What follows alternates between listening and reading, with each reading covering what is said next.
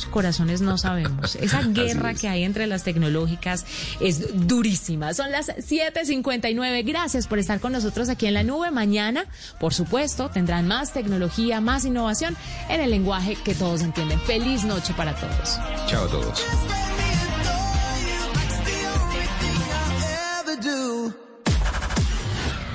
Son las 8 de la noche. Aquí comienza Mesa Blue con Vanessa de la Torre. Son las 8 en punto. Bienvenidos a Mesa Blue. Cinco meses después de que Bogotá se guardara por completo, se abre ahora de manera paulatina casi que por completo, pero con un elemento fundamental y es la responsabilidad individual. La alcaldesa de Bogotá anunció el fin de la cuarentena estricta en la capital y una reactivación y una nueva realidad que va funcionando según los días de la semana, las actividades comerciales que estén abiertas. Bueno, todo eso lo vamos a explicar en breve porque a partir de este jueves arranca esa reapertura de la economía que se va a hacer en tres grupos con horarios definidos, con todas las actividades posibles al aire libre el jueves, Carolina, ¿a qué horas arranca y cómo va a ser ese esquema inicial de reactivación? Vanessa, buenas noches. Es un nuevo modelo que va a tener la, capital del país y se denomina modelo 4x4. Van a ser dos grupos, de lunes a jueves y de jueves a domingo. En estos grupos van a estar organizadas las diferentes actividades que están habilitadas en la ciudad. Por ejemplo, de jueves a domingo, ¿qué actividades se pueden hacer? Y qué va a estar habilitado y abierto en Bogotá. El comercio al detal, las lavanderías, las peluquerías, los restaurantes y algunos Parques Vanessa. De lunes a sábado se va a mantener como estaba hasta el momento el sector de la construcción, porque en algunos lugares y sitios de la capital del país estos trabajos de construcción se hacen al aire libre. Este fue uno de los sectores que se dio reapertura hace varios meses. Y de lunes a jueves, Vanessa, actividades productivas que no tengan un contacto con los clientes, como el comercio al por mayor y la manufactura. Numeral Vanessa, quiero saber, mucha gente está haciendo preguntas, quiero saber por qué puedo, cuándo puedo salir a trotar, qué va a pasar con los niños y los colegios, por ejemplo. ¿Cómo van a seguir funcionando los supermercados y las droguerías que estaban formando, eh, pues que son servicios esenciales? ¿Cuánta gente se puede montar en un carro? ¿Puedo ir a un parque tan temprano como el sábado a hacer un picnic? ¿Cómo van a garantizar que no esté todo el mundo al mismo tiempo en el mismo parque? Bueno, todo eso. Luis Ernesto Gómez es el secretario de Gobierno de Bogotá. Bienvenido, Luis Ernesto. Luis Ernesto, Luis Ernesto, Luis Ernesto. Lo perdí. La gente, mientras tanto, numeral Vanessa, quiero saber qué dicen los oyentes. Carolina, ¿qué dicen los oyentes? Escribe a esta hora José Patricio, soy mecánico. Si a un cliente se le daña el carro el domingo, tiene que esperar hasta el jueves para arreglárselo y si es un médico o un policía, no entiendo. Juan Diego, ¿se puede salir a correr todos los días? No se entiende lo del deporte de jueves a domingo. Andrés Barrero, Vanessa, quiero saber, los negocios que funcionan al interior del aeropuerto, como los restaurantes, ¿de qué manera van a poder operar? John, pregunta si persiste la medida del pico y cédula y cómo va a funcionar en los restaurantes. Eugenia, Vanessa, quiero saber, no quiero enviar a mi hija al colegio, todavía, ¿lo puedo hacer? Diana Rincón, con el 4x4 los horarios comerciales con atención al público, que según entiendo es de jueves a domingo, seguirán en el horario de 12 del día a 8 de la noche. Edna Velasco, Vanessa, quiero saber si estoy en teletrabajo y se me daña el portátil, ¿puedo salir para llevárselo a un técnico? Jorge Urrea, Vanessa, quiero saber si las personas con comorbilidades podrán ya salir a sus trabajos a partir del mes de septiembre. Alejandro Rojas, ¿para cuándo los vuelos internacionales y un mayor funcionamiento del aeropuerto El Dorado? Algunas de las preguntas, inquietudes que tienen todos nuestros oyentes con estas nuevas medidas que ha anunciado la alcaldesa de Bogotá, Claudia López que tenemos todos muchos, muchos interrogantes. Entonces, arranquemos tratando de responder el mayor número posible de preguntas. Luis Ernesto Gómez es el secretario de Gobierno de Bogotá. Ahora sí ya lo tengo. Yo creo que tenía apagado el micrófono. Vanessa, buenas noches. Un gusto estar contigo, con toda la audiencia de Mesa Bienvenido, secretario. ¿Cómo está? ¿Cómo le va cinco meses después? Pues Vanessa, yo creo que mm, se puede respirar hoy con un poco de alivio, que logramos que en Bogotá la pandemia se pasara el primer pico sin en ningún momento tener que negarle a alguien una cama de cuidados intensivos, un servicio hospitalario. En ciudades del tamaño de Bogotá, que no se prepararon anticipadamente, eran decenas de miles de personas que perdían la vida. Bogotá hubiera podido perder 40 mil personas, 40 mil vidas en lo que va corrido. Y afortunadamente, digamos, lamentando cada vida que se pierde, eh, no hemos llegado a las 5 mil muertos en, en la capital. Esto es gracias al sacrificio de todos los hogares, todos los trabajadores, todos los comerciantes, absolutamente todos en Bogotá con autocuidado, con disciplina, pero también con un sacrificio muy grande en nuestras formas de vida. Y esto es algo que nos debe dar alivio y nos debe dar aliento para lo que sigue. Bueno, ¿y por qué tomaron esta decisión? La decisión en, de... en términos, digamos, de, de, de qué? Vanessa, Bogotá, digamos, lo primero es tomar conciencia que el coronavirus no se ha ido. Los indicadores demuestran que ya no es necesario continuar con las cuarentenas estrictas por localidades. Eh, se ha reducido la, la, ocupación de UCI, se está reduciendo también eh, eh, la tasa efectiva de reproducción del virus. Y estas son medidas que indican que ya estamos superando el primer pico de la pandemia, que ya estamos entrando, pasando la meseta y entramos en una fase de descenso de todos estos indicadores epidemiológicos. Esto permite mayor apertura, pero la apertura debe tener en cuenta no solo la vida productiva de las personas, sino también su vida eh, emocional, familiar, social y algo muy importante y es el impacto que está teniendo de sobremanera esta pandemia y las medidas de cuidado sobre jóvenes y niños. Así que la decisión, Vanessa, se toma en función de dos cosas. Primero, saber y entender que el coronavirus nos va a acompañar en Bogotá, en Colombia y en el mundo hasta que no haya una vacuna y sea de eh, amplia difusión. Nos va a acompañar por varios meses más. Podemos reactivar sectores, eh, retomar ciertas actividades de nuestra vida gracias a que ya estamos superando el primer pico, sí. Pero lo podemos volver a como funcionaba todo antes del 6 de marzo. La respuesta claramente es no. No podemos volver a funcionar al 100%, todo el mundo al tiempo, todo el mundo en las calles, eh, porque ese nivel de interacciones implicaría que en el mes de octubre, Vanessa, si todo el mundo, digamos, si volviéramos a como funcionaba Bogotá antes del 6 de octubre, 6 de marzo, perdón, que llegó el coronavirus a la capital y al país, tendríamos eh, a mediados de octubre una demanda hospitalaria de 9.000 UCIs. Bogotá ha hecho un esfuerzo gigantesco, seguirá trabajando, ha logrado incluso una capacidad de 2.100 UCIs hoy. Eh, entonces, la razón es cómo funcionamos, cómo ponemos todos eh, un esfuerzo de cuidado, de autocuidado, de sacrificio, cómo trabajamos todos, pero cómo trabajamos por turnos, por días, por eh, en una ciudad que se repiensa para una nueva realidad, para con optimismo y capacidad de adaptación eh, poder regularizar nuestra vida, pero en el marco de una nueva realidad, aportando todos al cuidado y asegurando que en ningún momento se desborde nuestra capacidad hospitalaria. Ahora, ¿qué se puede y qué no se puede hacer? Arranquemos entonces. ¿Cómo va a funcionar esto inicial de los días de la semana? ¿Qué es lo que se puede hacer unos días y qué es lo que se puede hacer los otros días? Vanessa, lo que tenemos es un modelo donde Bogotá va a funcionar en cuatro días unos sectores, cuatro días otros sectores eh, productivos. Va a funcionar cuatro días eh, de lunes a jueves, un bloque de sectores. De jueves a domingo van a funcionar otras actividades económicas y vamos a tener de esta manera la posibilidad de abrirle un cupo epidemiológico, es decir, el espacio que necesitamos para que funcione mejor, eh, digamos, la, eh, actividades que hoy no estaban contempladas, como lo son restaurantes, como lo son eh, actividades culturales, actividades de ciclovía, actividades de parque, y algo fundamental que son colegios y universidades. Para abrirles a ellos un espacio que no estaban funcionando, vamos a tener que funcionar cuatro días unos sectores, cuatro días otros, y el jueves coincidirán algunos sectores. Si quieres y me lo permites, pues entramos en detalles de qué sectores estarían de lunes a jueves y cuáles irían de jueves a domingo. Perfecto, arranquemos por sectores. Entonces, hay unos sectores denominados esenciales. Estos son, Vanessa, los que nunca cerraron, los que nunca cerraron incluso en los días más estrictos de cuarentena. Son esos que necesitamos para que Bogotá realmente sobreviva, funcione en lo mínimo eh, que son los servicios de salud, por ejemplo, los servicios de seguridad que garantiza nuestra Policía Nacional, eh, personal de vigilancia, los servicios de cuidado de adultos mayores, los servicios de telecomunicaciones, los servicios de producción y comercialización de alimentos, de medicamentos.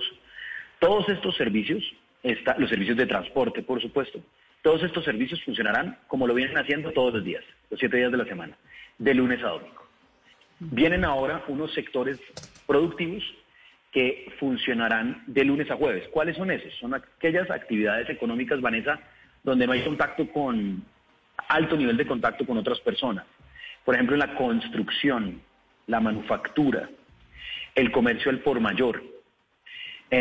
todos estos funcionarán de lunes a jueves y los sectores, digamos, que tienen mayor em, interacción con, eh, que tienen interacción con público, que es el comercio, el por menor, centros comerciales, eh, peluquerías, restaurantes, lavanderías, todos estos que tienen comercio funcionarán de jueves a domingo. Entonces, a ver, un segundo, voy por parte.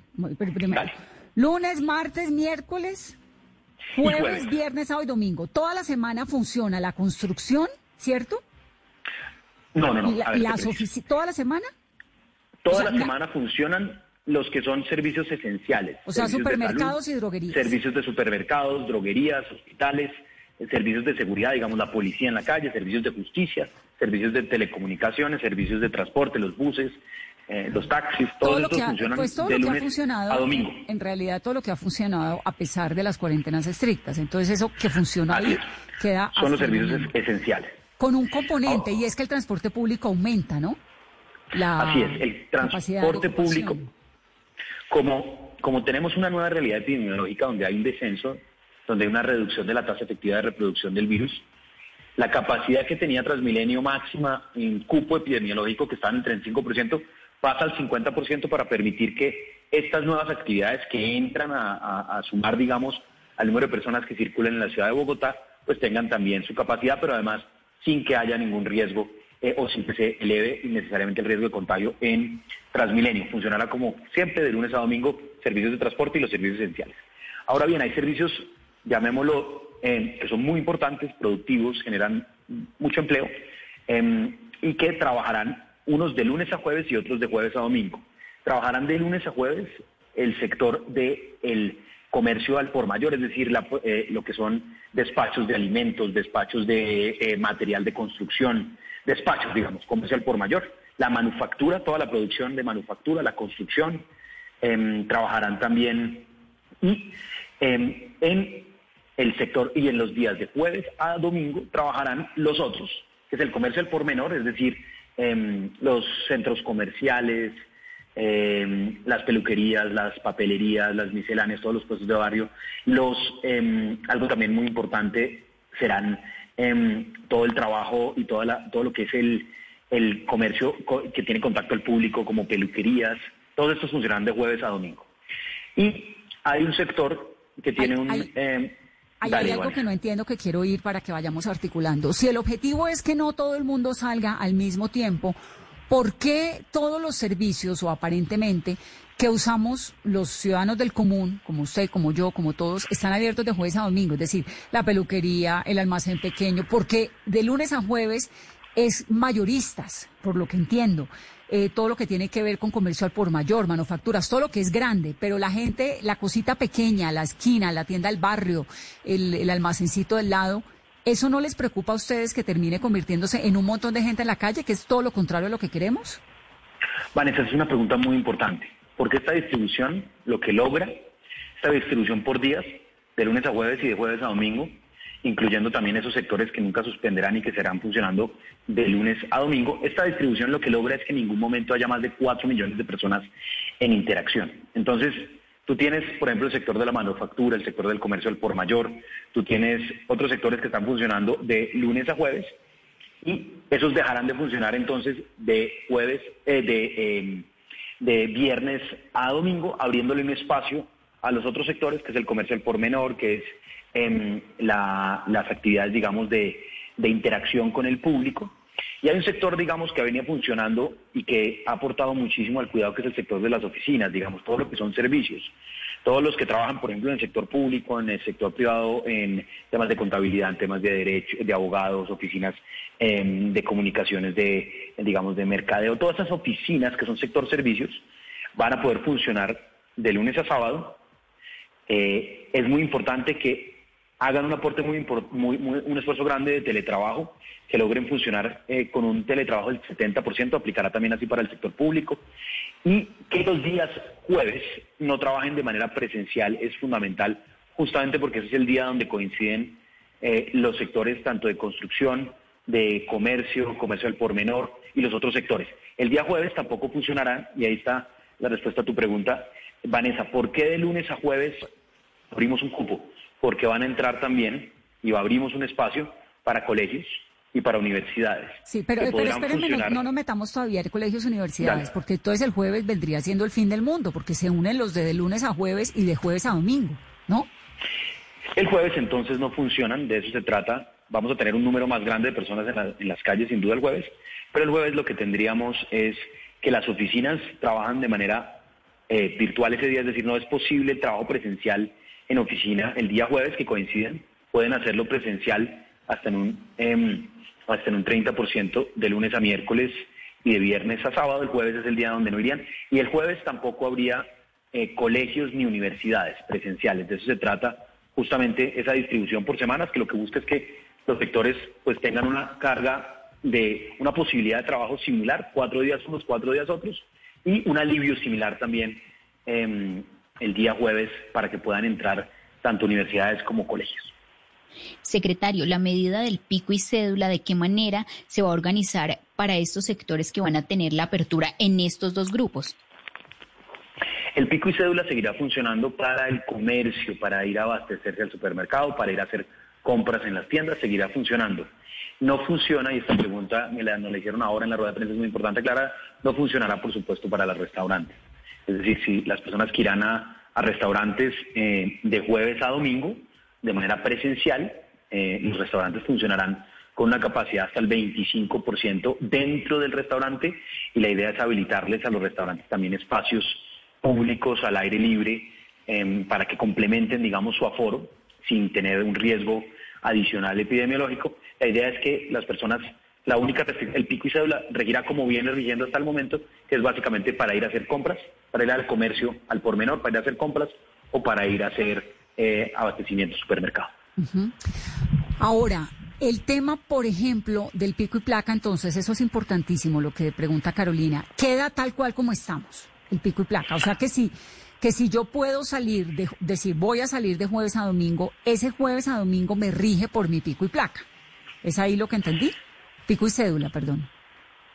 El, pico y cédula regirá exactamente como viene rigiendo para la compra de, alimentos, de em, compras de mercado de primera necesidad, al igual que para ah, compras en un centro comercial, Em, de ropa, de electrodomésticos, todas estas compras seguirán rigiéndose bajo el pico y cédula. Es decir, yo solo, si yo tengo una cédula terminada en número par, no podré hacer las compras en el día par. Si yo tengo cédula terminada en número impar, no podría hacer las compras en el día terminado en el día impar. Claro, eso hace, ya entendí el chiste, eso hace que de jueves a domingo no necesariamente todo el mundo esté en un almacén o en otro porque le rige la entrada al pico y cédula. Está preguntando mucha gente sobre los restaurantes, los bares, los espacios abiertos, los parques. Ya vamos hacia allá. Canchas de fútbol, que tengo 30 preguntas de canchas de fútbol, por ejemplo. ¿Qué pasa con las canchas de fútbol sintéticas, los lugares para diversión, los parques? Vanessa, el deporte, la idea es que sí puede haber un espacio de esparcimiento, de recreación, de deporte, como no lo estábamos teniendo hasta el momento un énfasis, por supuesto, en, los jóvenes que tengan espacios al aire libre, ciclovías, parques, los senderos, em, los gimnasios al aire libre y a cielo abierto podrán funcionar. No estaban funcionando, entrarán a funcionar parques, ciclovías, senderos, gimnasios. Lo que no podremos y no puede funcionar es el deporte de contacto. Es decir, un deporte como el fútbol eh, callejero, llamémoslo el fútbol o, o el baloncesto, esos deportes donde hay contacto, y que son colectivos, no individuales, hoy no podrían funcionar. El fútbol profesional queda habilitado para su entrenamiento. El fútbol profesional tiene unos protocolos muy estrictos con una denominada burbuja epidemiológica que lo que hace es que eh, la concentración de deportistas, de jugadores junto con entrenadores, tiene controles permanentes de pruebas em, está siendo verificado el contacto que tienen con personas fuera de esa burbuja y por eso el fútbol profesional pues, tiene unos protocolos internacionales muy, muy rigurosos que entrarán a funcionar en la ciudad de Bogotá para su entrenamiento. Todavía no empieza, digamos, el torneo, eso toma un tiempo todavía. Eh, la DIMAYOR y demás están en los procesos, pero ya puede funcionar el entrenamiento de los clubes profesionales de fútbol. Pero el fútbol, digamos, em, en esas canchas de microfútbol, todo el deporte colectivo de contacto aún no puede funcionar en la ciudad de Bogotá, porque, insisto, tenemos que recordar, estamos todavía, el coronavirus está con nosotros, esto se trata de una nueva realidad en la cual podemos disfrutar de espacios de esparcimiento, de deporte, eh, de restaurantes, de otras, pero siempre, siempre entendiendo que tenemos que hacer, digamos, que no funcionará como antes, que va a funcionar de manera, em, de, manera adecuada a la realidad del coronavirus, con protocolos de bioseguridad, pero también con los máximos apoyos. Secretario, y frente a los ciclistas que suben a patios, ¿va a haber algún control? Porque cuando se habilitó en su momento vimos eh, aglomeración. La el ciclismo es uno de esos buenos deportes individuales donde se puede practicar. Obviamente, allí el riesgo es que cuando llegan a patios se aglomeren. Allí lo que vamos a estar haciendo siempre es con el de eh, un control muy específico de esas zonas donde pues terminan los recorridos tradicionales, entonces pues se llegan a tomar el jugo, lo que sea, digamos, tradicionalmente se hacía así, para que haya un sí flujo de personas y nunca se haya, nunca se aglomeren, eso es algo que vamos a estar trabajando, pero por ejemplo, los ciclistas podrán salir eh, hacer su deporte en las mañanas o en las tardes, como los solían hacer, deportes individuales, salir a trotar, salir a, salir al ciclismo, em, incluso deportes que no son de estrecho contacto, como es el tenis, otros eh, en los clubes, aquí, aquellos que tienen clubes eh, deportivos y privados, serán habilitados siempre y cuando no sean deportes en interiores, deportes en interiores y con eh, aglomeración o contacto. Bueno, lo de los ciclistas me llamó un montón la atención porque entonces la restricción para el resto de los deportes es la permisividad desde jueves a domingo, pero los ciclistas pueden salir todos los días o tampoco. No, la te preciso, Vanessa, estamos hablando de el deporte, el deporte en general estará funcionando en parques, ciclovías, senderos, gimnasios al aire libre, em, todos en el rango de jueves a domingo. Eh, así era la salvedad que no era permitido los deportes colectivos de contacto. Claro. Pero el ciclismo queda qué días? ¿Todos? quedan, los, quedan los mismos días de jueves a de jueves Ah, ok. De jueves o sea, de lunes a jueves no puede haber deportistas, de nada, ni un señor trotando. De lunes a miércoles. De lunes, a, miércoles. de lunes a miércoles, No puede salir a trotar, no puede salir a montar en bicicleta tampoco. Así es, son los deportes individuales los que no están, no están contemplados. Eh, los, que, los deportes colectivos, los que no están contemplados a lo largo de los siete días, y los deportes individuales funcionarán de jueves a domingo, también habilitando ciclovías, senderos, gimnasios al aire libre que están en los parques y los parques metropolitanos que tiene la ciudad de Bogotá. Todo eso es de jueves a domingo. Correcto. O sea, nadie puede salir a trotar un martes. La idea es que lo hagan de jueves a domingo. De jueves a domingo. ¿Los niños? tendrán exactamente, digamos, todo lo que es uso de parques y demás, tendrán esos mismos horarios y los niños, hay un tema muy importante, Vanessa, y de eso se tratan todas estas medidas también, y es poder recuperar mucho de lo que hemos perdido para niños, para jóvenes, y es que a ellos hay que también dedicarles y abrirles un cupo epidemiológico, abrirles la posibilidad de que vayan al colegio de manera presencial, con unos aforos eh, de hasta el 20% presenciales en colegios y universidades, en campus de universidades hasta el 35%. Esto será de manera concertada con educadores, con padres de familia, y la idea es que los colegios, tanto públicos como oficiales, y las universidades públicas y oficiales, le solicitarán a la Secretaría Distrital o le expresarán, digamos, su interés de iniciar en alguna fecha, digamos, próxima, eh, espacios y clases presenciales. Obviamente la virtualidad ha estado presente todo el tiempo a partir del momento en el cual la Secretaría eh, revisará obviamente el cumplimiento de todas las de todos los protocolos y las medidas sanitarias y del cumplimiento de aforos, un sistema de turnos que permite, insisto, que los colegios no superen el 20% del aforo y las universidades el 35% del aforo, lo que implica que seguramente no podrán ir los, a los niños a los colegios todos los días, sino que tendrán que tener algún sistema de alternancia ir unos días unos niños, otros días otros grados o otras edades.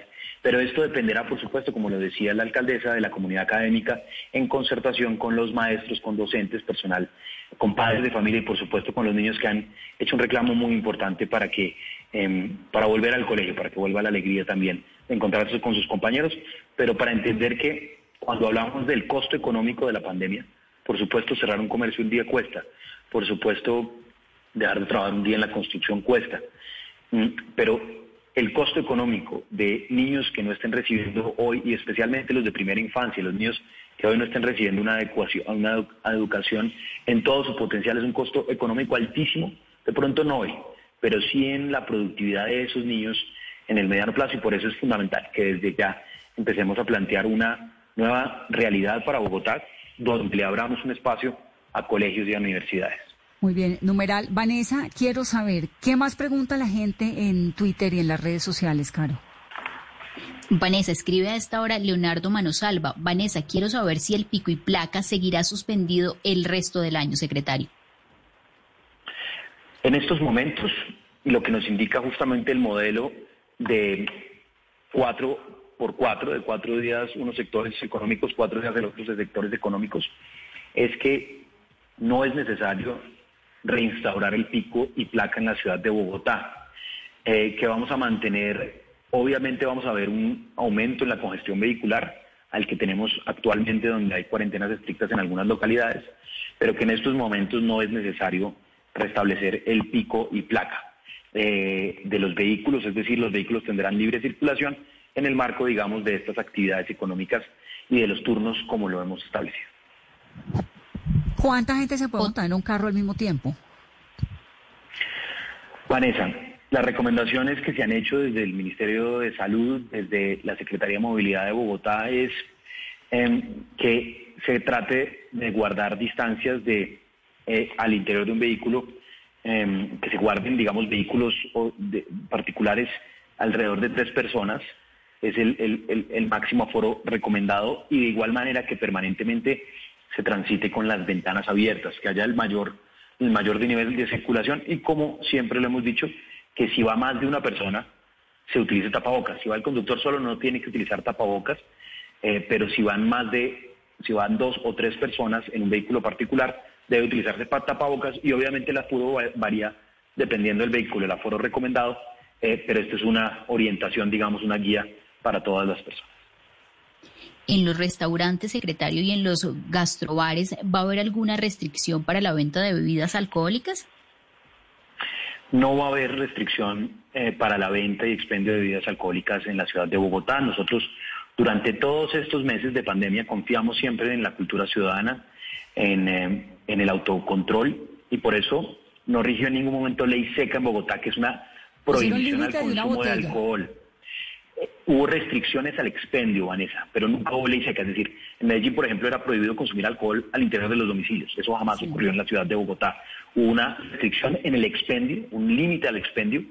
Eh, y por lo mismo razón consideramos que los restaurantes, sabemos que ellos devengan de manera muy importante un ingreso también en, la, comercialización, en la venta de, bebidas eh, embriagantes, de vino, de cerveza o de, o de algunas otras bebidas eh, y pues lo que hacemos es un llamado al autocontrol, a la conciencia eh, de los ciudadanos cuando existan estos establecimientos que no se excedan y que guarden siempre el autocuidado. ¿Esto arranca desde cuándo? ¿Los restaurantes arrancan cuándo? Entonces, Vanessa, mañana mismo empiezan, eh, perdón, mañana mismo no el jueves, em, empieza la solicitud por parte de los distintos restaurantes. Ellos siguen funcionando al 100% con su domicilio. Claro entran entonces a funcionar eh, con el 25% de aforo, pero para esto deben realizar su inscripción en la plataforma de reactivación económica de Bogotá. pero es una, pero es, una, es un permiso que solicitan o es simplemente un anuncio que hacen y dicen yo arranco y ya. Ellos tiene que haber, pero tiene que haber un protocolo. Es una verificación de protocolos.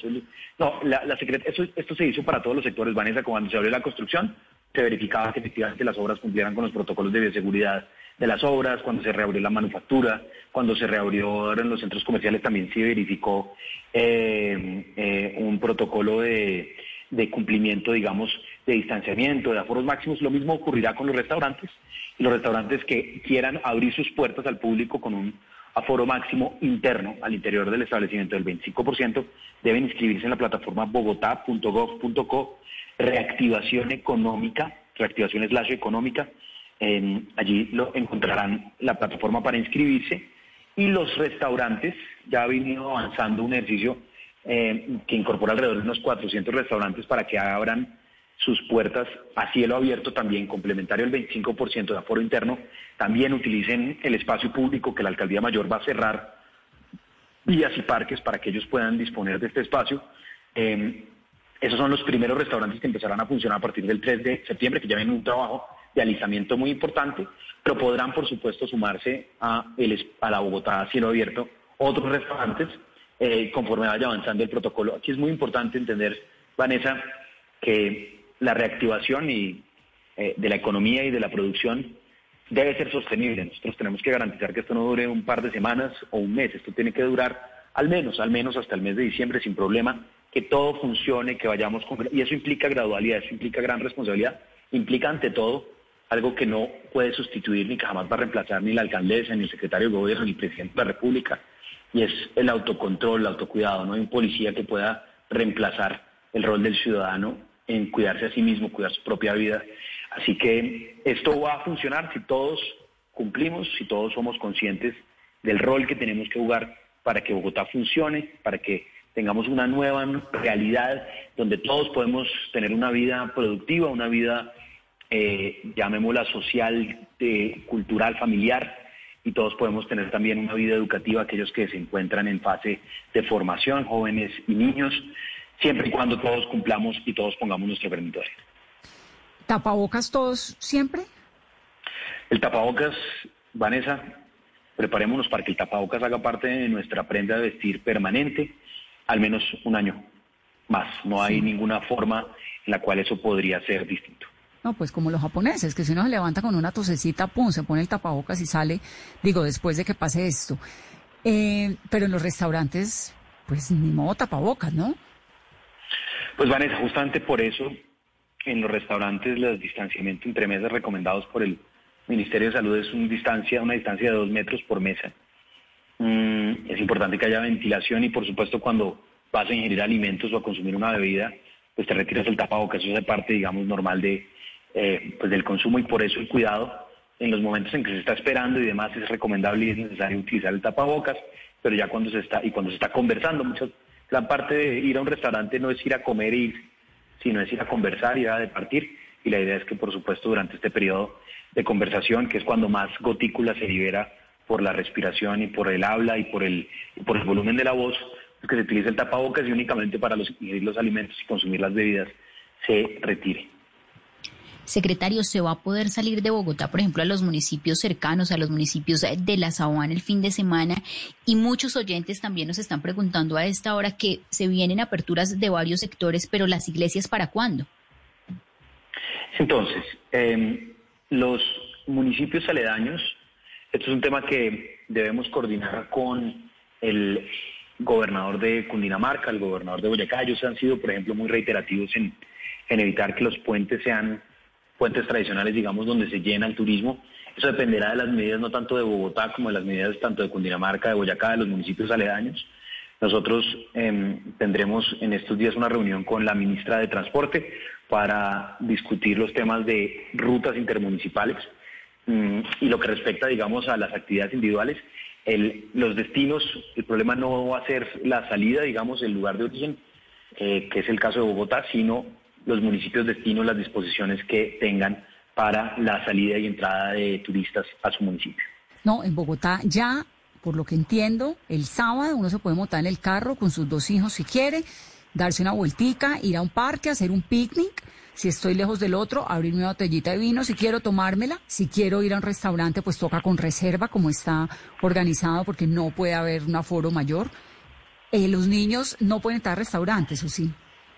¿Y los mayores no hay de 70? ¿No hay? No hay ninguna restricción para eso, Vanessa, no hay ninguna restricción y de hecho lo que se acordó justamente con esas personas de, mayor riesgo, las personas que tienen comorbilidades em, de diabetes, de hipertensión, de obesidad, personas que han estado haciendo un esfuerzo muy importante de cuidado durante estas semanas y que se les pidió guardar aislamiento de manera voluntaria, ellas podrán salir y lo que se hizo fue un acuerdo con las CPS para que brindara todos los servicios de salud, digamos, y de precaución y monitoreo para que estén, digamos, al día con sus medicamentos, estén al día con sus tratamientos, lo cual disminuye el riesgo de que un contagio termine de manera fatal en caso de una comorbilidad. En el caso de, em, en el caso de los mayores de 70 años no hay ninguna restricción, tal como lo dictaminó también el, el levantamiento de esa medida em, establecida por el Gobierno Nacional, fruto de una tutela que ganaron los adultos mayores. Sí, eh, sí, les toca asumir la responsabilidad a cada uno de sus cuidados. A cada quien le toca asumir la responsabilidad, Vanessa, esta es la nueva realidad. Ahora, una pregunta importantísima. Por ejemplo, aquí hay un oyente que pregunta, ¿se puede haber una mesa de 20 personas en un restaurante? Pues si el restaurante tiene cupo para 100 y hay una sola mesa de 20 personas, ¿puede estar? Ahí estaría el 20% del restaurante abierto. El 25% es el aforo interno.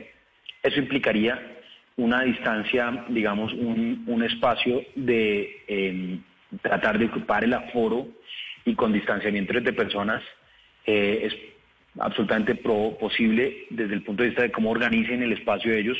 Pueden hacer mesas redondas. De hecho, hoy en realidad, Vanessa, hay varios espacios donde de manera permanente, utilizando áreas grandes, se realizan, por ejemplo, almuerzos de trabajo, donde una persona está a distancia de otra dos metros porque hay una reunión de trabajo.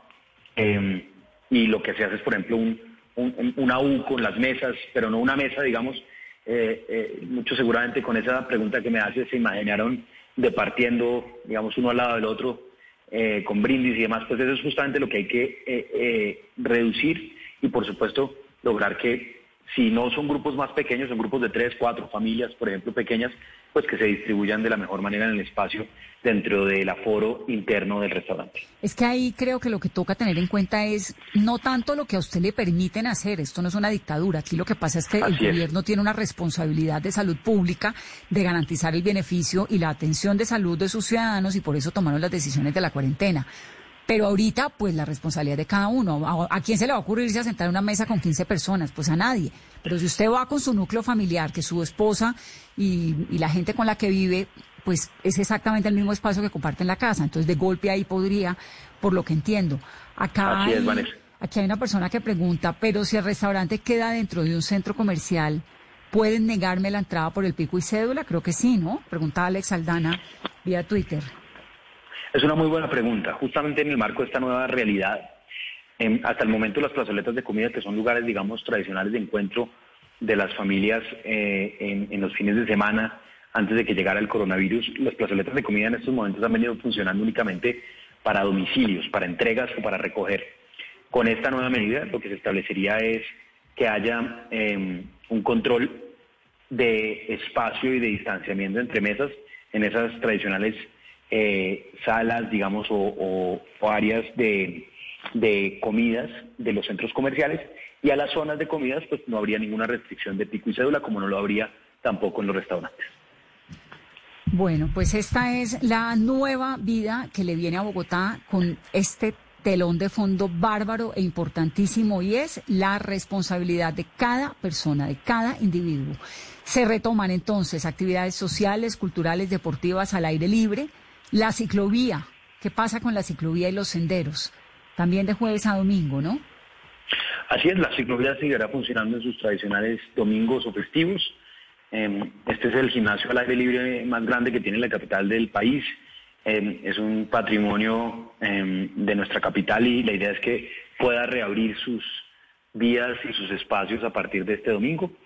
Mm, y lo mismo harán los parques metropolitanos, el Parque Simón Bolívar, el parque, eh, los parques eh, de todas las localidades que han estado, digamos, clausurados durante este periodo, iniciarán el Parque del Tunal, todos iniciarán sus, em, abrirán sus puertas para que las personas puedan, tal como lo describes, puedan ir a hacer un picnic, puedan estar con sus niños em, y las actividades, digamos, al aire libre eh, que puedan tener en gimnasios, en senderos y demás. La idea es que, como lo has dicho, Vanessa, aquí no hay policía para cada ciudadano. En Bogotá tenemos 15.000 policías, parte de eso hacemos un esfuerzo gigantesco con funcionarios en las calles, más de 12.000 funcionarios de la Alcaldía Mayor de Bogotá que están complementando esa tarea de los policías desde el sector salud, desde, desde el IRD, desde la Secretaría de Gobierno, buscando que todos se cuiden, que guarden distancia, que se organicen en el espacio público, los vendedores, pero jamás habrá tantas personas para ponerle a cada ciudadano alguien que lo cuida y le diga qué puede y qué no puede hacer.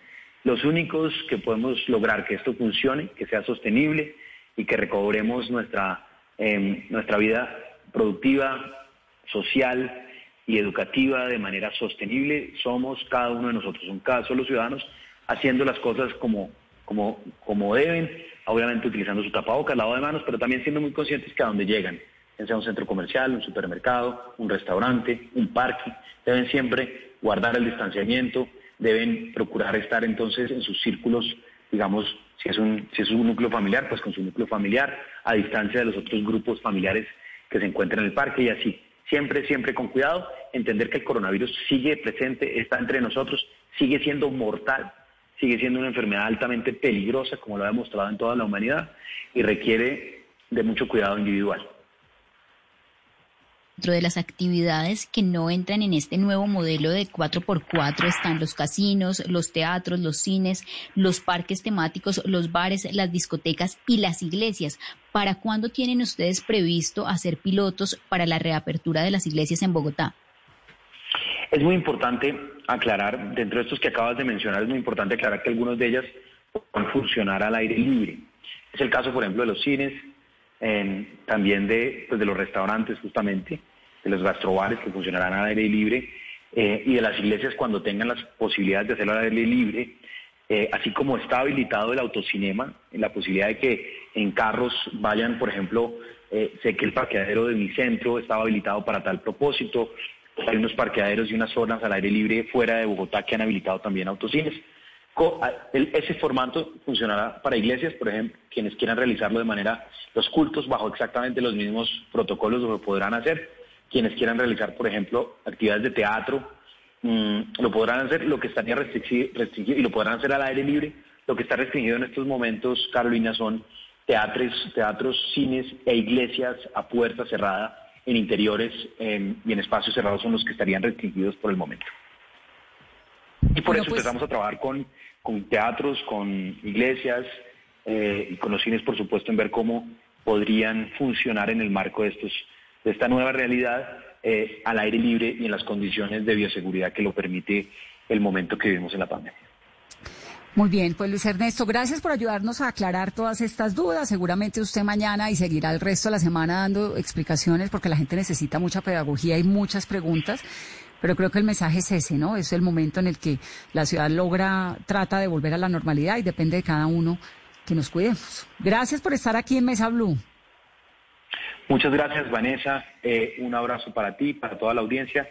Y pues yo invitaría a todos a que esta nueva normalidad que nos va implica un, un funcionamiento, una repensarse el funcionamiento de Bogotá en términos de movilidad, en términos de producción, de trabajo, de recreación, de ocio, de educación, pues que todos pongamos nuestro granito de arena para que esto funcione, para que podamos vivir eh, con un nivel de contagio porque va a haber contagio en Bogotá, pero que ese nivel de contagio jamás eleve unos niveles que superen la capacidad que hemos construido con mucho esfuerzo hospitalaria de más de 2.100 UCI en Bogotá, una capacidad hospitalaria y de trabajo enorme que hacen nuestros médicos y que sea también la oportunidad para darle un abrazo de gratitud infinita, eterna a todo el personal de la salud de Bogotá, que trabajó 24/7 durante ya varios meses, especialmente en estos dos últimos meses de pico de la pandemia, donde estuvieron en situaciones de muchísima tensión, enfrentando y salvando miles de vidas cada día con su trabajo.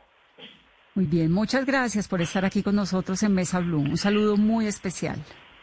Gracias, Vanessa. Feliz noche. Feliz noche. Vamos a hacer una pausa, 8.43 minutos de la noche. Ya regresamos aquí en Mesa Blue.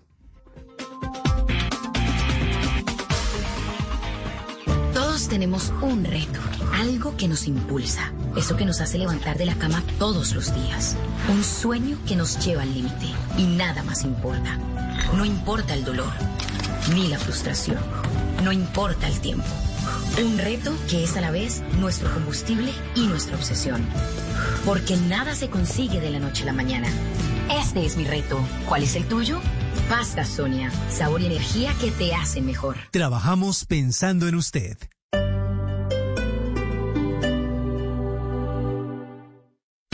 Ahora en Blue Radio, los foros virtuales Blue 4.0. Conéctese con nuestros canales digitales. No se pierda este lunes 24 de agosto a las 11 de la mañana una conversación entre la ministra de las TIC, Karen Abudine, el CEO de Olimpia IT, Daniel Medina, y el gerente de factura electrónica de la DIAN, Mario Márquez, sobre transformación digital de las pymes en tiempos de pandemia. Foros Blue 4.0. Conversaciones que transforman a Colombia.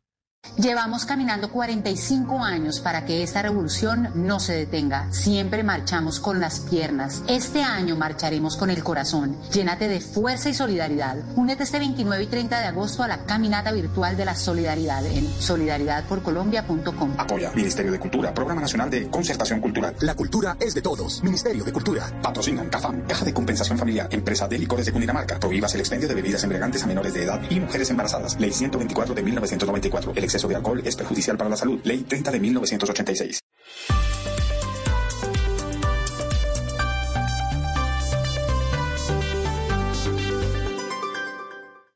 En Blue Radio, tiempo para lavarnos las manos.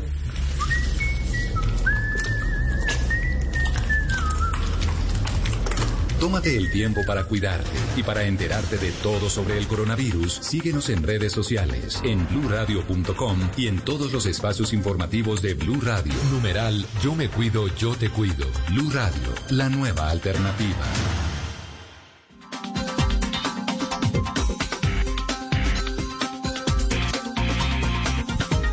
Continuamos en Mesa Blue, 8.46 minutos de la noche. Bueno, ¿cómo la ve, Caro?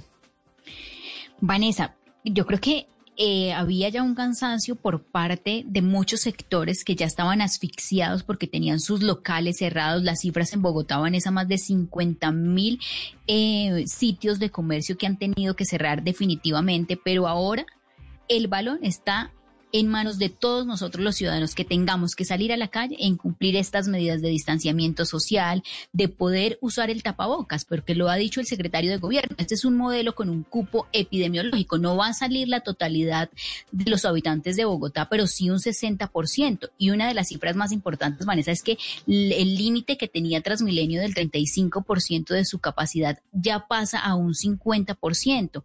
Una medida que de cierta manera lo llena a uno de, de tranquilidad es que se mantiene el pico y cédula para ingresar a los supermercados, si usted tiene que hacer alguna diligencia en una notaría, pero vamos a ver más gente en las calles. No, además hay una cosa, es que la gente, ¿usted vio cuántas protestas había hoy en el centro de Bogotá, en la 72? La gente está cansada, cinco meses es mucho tiempo, hay hambre, eh, ya la novedad de la cuarentena pues pasó, ya un montón de gente hizo el esfuerzo, ¿no? Lo hicimos todos de mantenernos en casa. Yo pues la verdad es que salgo a trabajar todos los días, pero es muy difícil y económicamente se está volviendo muy complicado y además de eso súmele las protestas y la gente en la calle. ¿Quién contiene? Bogotá tiene 15 mil policías. ¿Quién contiene a tanta gente con esa presión social que pareciera ahí comenzar a gestarse? Eso todo es muy difícil, pero las decisiones están tomadas. Creo que la alcaldía nos ha venido llevando a todos hace cinco meses con mucho cuidado y con unas decisiones que a todos nos han costado y que han sido difíciles, pero logramos que no colapsara. Bogotá. Yo creo que eso es muy importante porque tuvimos, colapsó Nueva York, pues, es decir, había podido ocurrir eh, cualquier situación dramática como la vimos en países como Italia, como España. Acá no pasó, pero eso no significa que no pueda pasar.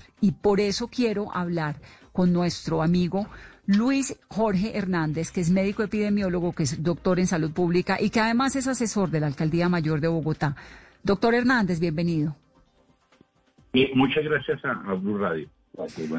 Bienvenido. Doctor Hernández, ahora llegamos hasta aquí con estas aperturas que hay, con esta propuesta de gente en la calle, no tantos, ojalá no cuatro millones al mismo tiempo, todo eso, ¿qué puede ocurrir si los, si los bogotanos terminamos siendo irresponsables y nos vamos todos al parque el fin de semana eh, o a las calles? ¿Qué puede pasar? No olvidemos que al virus le gustan mucho las aglomeraciones. Es un virus que se transmite por contacto directo, a menos de dos metros. Entonces, si hay más contactos, más posibilidad de transmisión. Entonces hay que evitar todo eso. Si nosotros hiciéramos buena mitigación, es decir, las cuatro medidas que ustedes ya señalaban, tapabocas, lavado de manos, limpieza de superficies y distancia física, no necesitábamos cuarentena. Entonces, eh, lo que le apuesta la administración ahorita es a la Oficina Nacional de Responsabilidad Ciudadana mantener esas cuatro medidas para que no se llenen los servicios, no haya casos graves y eh, Bogotá empiece a recuperar su nueva normalidad. El riesgo, por supuesto, es el contagio, ¿verdad? Que eventualmente la gente salga irresponsablemente sin tapabocas y que pueda haber contagios. Sí, no olvidemos que el tapabocas no evita el contagio, o sea, no es cero contagio.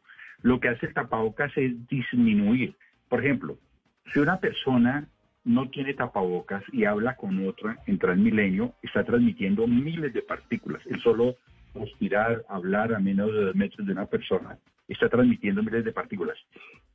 Si la persona no habla y tiene tapabocas, el solo respirar transmite, pero ya no son miles, son muy poquitas y a la otra persona le van a llegar, pero llega a, un, a una dosis que puede manejar.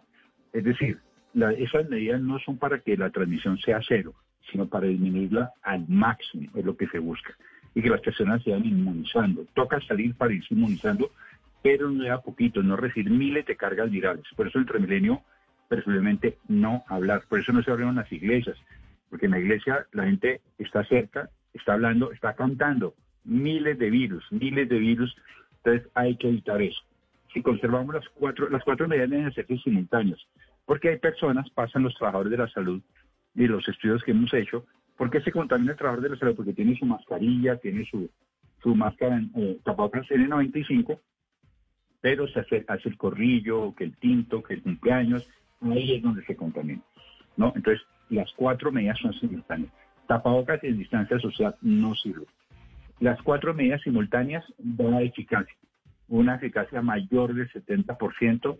Por eso es que Bogotá ha tenido, y en general el país ha tenido buen comportamiento, porque hizo cuarentena y está haciendo medidas de mitigación, pero eh, no hay que bajar la guardia, hay que mantenerse para que la segunda oleada, estamos hablando de la primera oleada, ustedes lo decían, la segunda oleada puede ser más grave, pero vamos a tener una segunda oleada bajita, que es normal que se dé, porque ya tenemos lecciones aprendidas. ¿Esta primera oleada ya terminó o estamos terminándola? Estamos terminándola. Eh, eh, vamos en fila. Mire que a nivel internacional vamos en fila. Pero primero China, luego sigue Europa, eh, Latinoamérica, vamos en fila. Y Latinoamérica vamos en fila también. Pero Colombia está pasando, su, Chile va adelante. En su, nosotros vamos como, Chile va como casi tres semanas adelantadas de Colombia sigue Colombia y otros países van detrás. Los países más rezagados son los que no hicieron nada o muy poco. Brasil, México, Estados Unidos.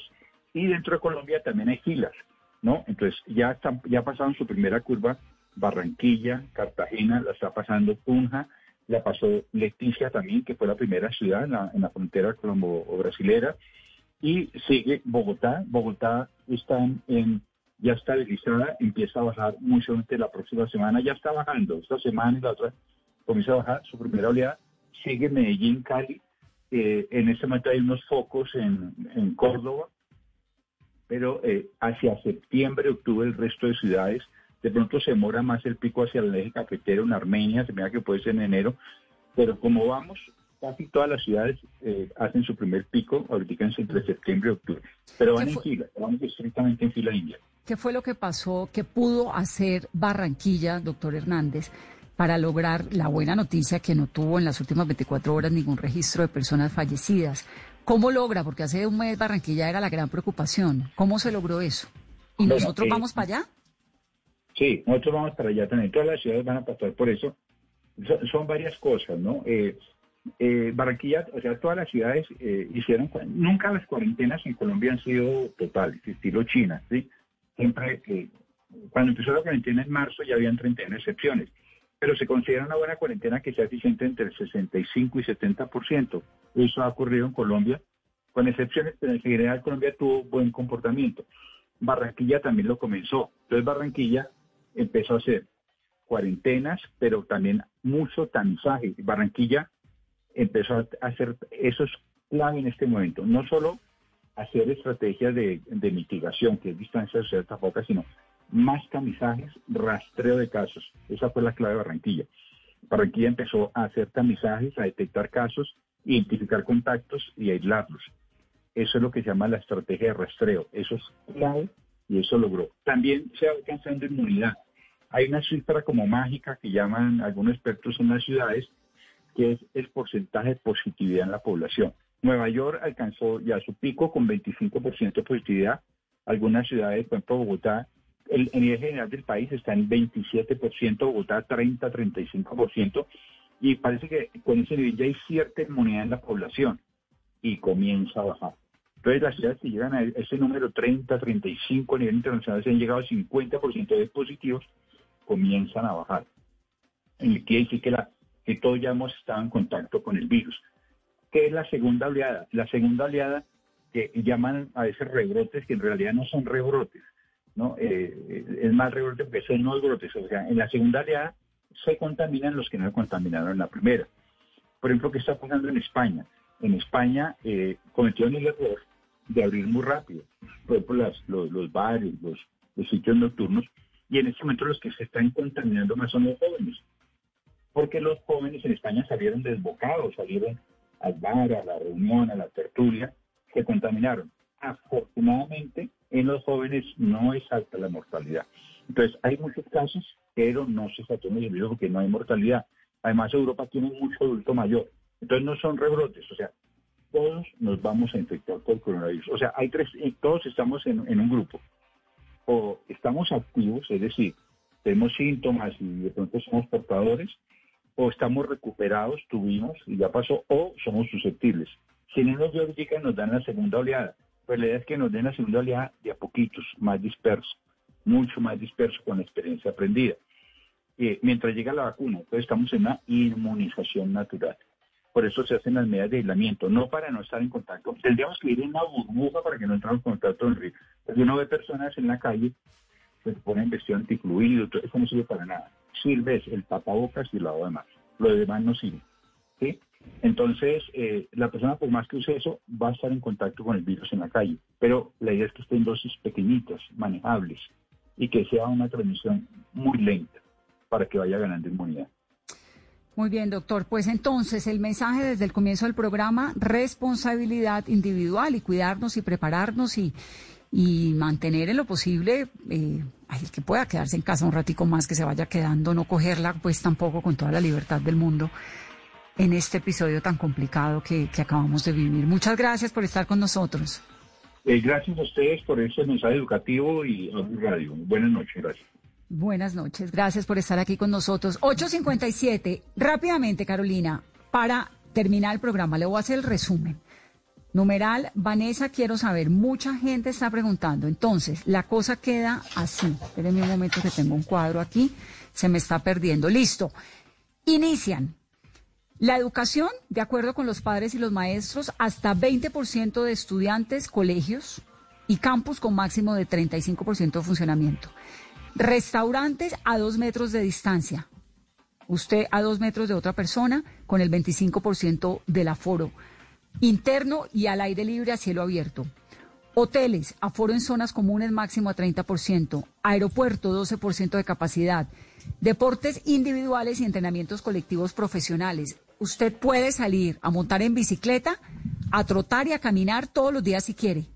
De jueves a domingo, yo creo que ahí hay que reiterar esto, de jueves a domingo son los deportes colectivos, pero solito, montado usted mismo corriendo, montando en bicicleta o haciendo un ejercicio solito, lo puede hacer todos los días de la semana. Parques, ciclovías, senderos, gimnasios abiertos, autocines, autoculto, autoteatro. Nada de iglesia masiva con un montón de gente, no. Se trata de mantener aún el distanciamiento, eso es importante. Se mantienen los sectores esenciales que van a funcionar, como han venido funcionando, la construcción que ha venido funcionando, el comercio al por menor y los restaurantes. Es de jueves a domingo sin restricción de horario, pero usted tiene que hacer la reserva para ir a un restaurante si quiere entrar. El comercio al por menor y los restaurantes van a funcionar de jueves a domingo, pero las manufacturas, las empresas y todo lo que sea al por mayor funcionan lunes, martes, miércoles y jueves, ¿no? Transmilenio aumenta el límite. No es el 35 ya, sino el 50%. Entonces, por favor, por favor, si se va a montar en Transmilenio, póngase el tapabocas y no hable con el vecino. Váyase calladito su recorrido de una hora o 40 minutos o 20 minutos, lo que sea, con su tapabocas puesto. Bájese, lávese las manos o échese alcohol desinfectante en las manos, porque hay que mantener, por supuesto, eh, las medidas. Por ahora no arrancan ni los casinos, ni los teatros, ni los cines, ni los parques temáticos, ni los grandes espectáculos, ni los bares, ni las discotecas, ni las piscinas, ni las iglesias. Eso por ahora no arranca. De lunes a jueves, comercio al por mayor, manufactura. De jueves a domingo, restaurantes, lavanderías, peluquerías, lugares de servicio con contacto público. Esa es, digamos, la nueva realidad de Bogotá. Por supuesto, la seguiremos explicando aquí en Mesa Blue, en Noticias Caracol, en todas las emisiones, para que la gente entienda de qué se trata esta nueva normalidad, pero sobre todo lo más grande y lo más importante es saber que depende de que usted, yo y todos los demás nos cuidemos. Nos toca a cada uno de nosotros cuidarnos. Así está la cosa, Carolina, ¿no? Así está, Vanessa, y adicional, se mantiene el pico y cédula y seguimos ah. sin la medida de pico y placa en Bogotá. Y adicional, algo importante, Vanessa, que también explicó el secretario de gobierno, y es que en los restaurantes y en los gastrobares no va a haber ningún tipo de restricción para la venta de bebidas alcohólicas. Muy bien, eso, eso en Bogotá, no en el resto del país, en Bogotá. Son las nueve de la noche, que tengan una muy feliz noche, feliz comienzo de semana. Esto es Mesa Blue.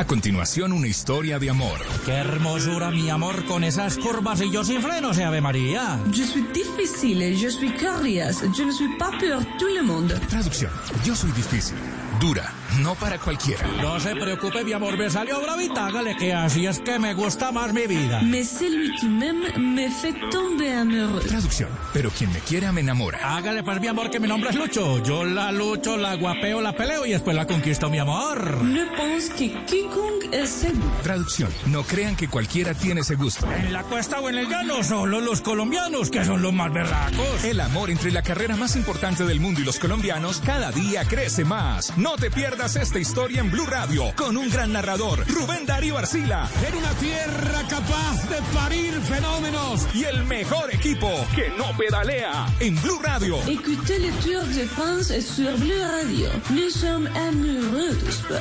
El Tour de Francia en Blue Radio. Enamorados del deporte. Blue Radio, la nueva alternativa. Voces y sonidos de Colombia y el mundo en Blue Radio y bluradio.com, porque la verdad es de todos. 9 de la noche, dos minutos, las noticias en Blue Radio por el polémico caso de la construcción del edificio Acuarela. La Procuraduría General de la Nación abrió una investigación disciplinaria al alcalde de Cartagena, William Dow, y al exalcalde Pedrito Pereira. Los detalles con Dalida Orozco por presuntas irregularidades en el cumplimiento de órdenes de autoridades administrativas y judiciales y omisión de funciones en el polémico caso del edificio multifamiliar Acuarela, la Procuraduría General de la Nación abrió investigación disciplinaria en contra del alcalde de Cartagena, William Dow, y su antecesor, el exmandatario Pedrito Pereira. Según el documento de la Procuraduría, primera delegada para la vigilancia administrativa, en ambas administraciones se habrían presentado acciones dilatorias para omitir el cumplimiento de las órdenes constitucionales y policivas que involucran el polémico edificio de 32 pisos que se construía a pocos metros del castillo de San Felipe. Entre la documentación solicitada a la alcaldía de Cartagena en el marco de esta investigación, la Procuraduría pide un informe certificado y soportado de las actuaciones adelantadas por la Administración Distrital para lograr la restitución de los 616 metros cuadrados de espacio público ocupados por Acuarela solicitados desde el año 2018 sin que la fecha se haya realizado. La investigación también cobija a los actuales secretarios de Infraestructura, Planeación, la Oficina de Gestión de Riesgo y el inspector de Policía número 2. Y en Arauca, la empresa que presta servicios de Internet y televisión en el departamento denunció que hombres armados se llevaron con rumbo desconocido a tres operarios que iban a reparar la falla que desde ayer presenta el servicio de Internet y telefonía en ese departamento. La información con Mayren González. Pues son tres los operarios de los que se ha denunciado por parte de la empresa Wicon que fueron retenidos cuando se encontraban en el sector de la vereda La Yuca, aquí en el municipio de Arauca, intentando reparar una falla que tiene sin servicio de internet y telefonía del operador Claro a gran parte de los usuarios del departamento de Arauca. La empresa, a través de un comunicado, pidió a quien los tenga en su poder que se respete la vida e integridad física de los operarios de los cuales se perdió rastro ayer domingo sobre el mediodía y aún no se conoce nada de ellos. Las autoridades no se han pronunciado sobre este hecho y no han confirmado que se trate de un nuevo secuestro. Mayren, gracias. Y en los primeros seis meses del año 2020, el Observatorio de Violencia contra la Mujer de la Fundación de Feminicidio Colombia ha registrado al menos 119 casos de feminicidios en todo el país. Los detalles los tiene Camila Carrillo. Así es, además de estos 119 feminicidios registrados, hay 100 casos que están en verificación. Dentro de este registro también se evidencia que 58 de estos hechos fueron cometidos por la pareja de la mujer y 22 por la expareja, mientras que en 11 casos se produjo por parte de